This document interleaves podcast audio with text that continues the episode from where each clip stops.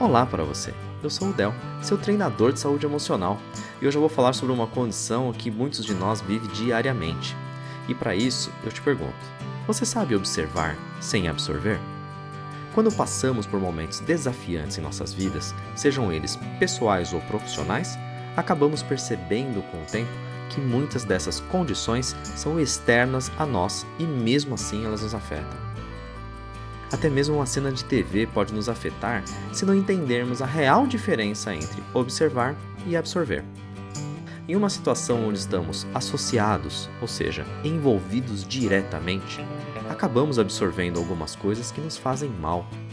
Quando conseguimos tomar distância, ou seja, dissociar, olhamos de longe a situação e evitamos absorver coisas que não nos pertencem ou que não nos fazem bem. Observar como se fosse uma cena de filme é um exercício que ajuda, inclusive, a pensar melhor nas respostas que daremos, ajuda a entender os contextos da situação e até mesmo a reconhecer se a situação é recorrente.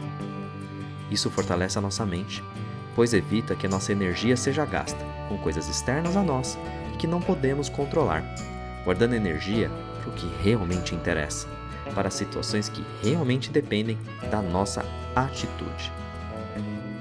Mas e quando a situação é, por exemplo, dentro de casa? Um amigo precisando conversar, alguém muito especial com problemas contando com a nossa ajuda. É exatamente aqui que esse exercício faz a maior diferença.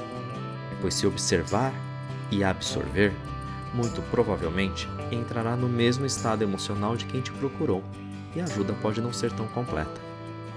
Fique bem, fique feliz e fique com a gente. Um grande abraço.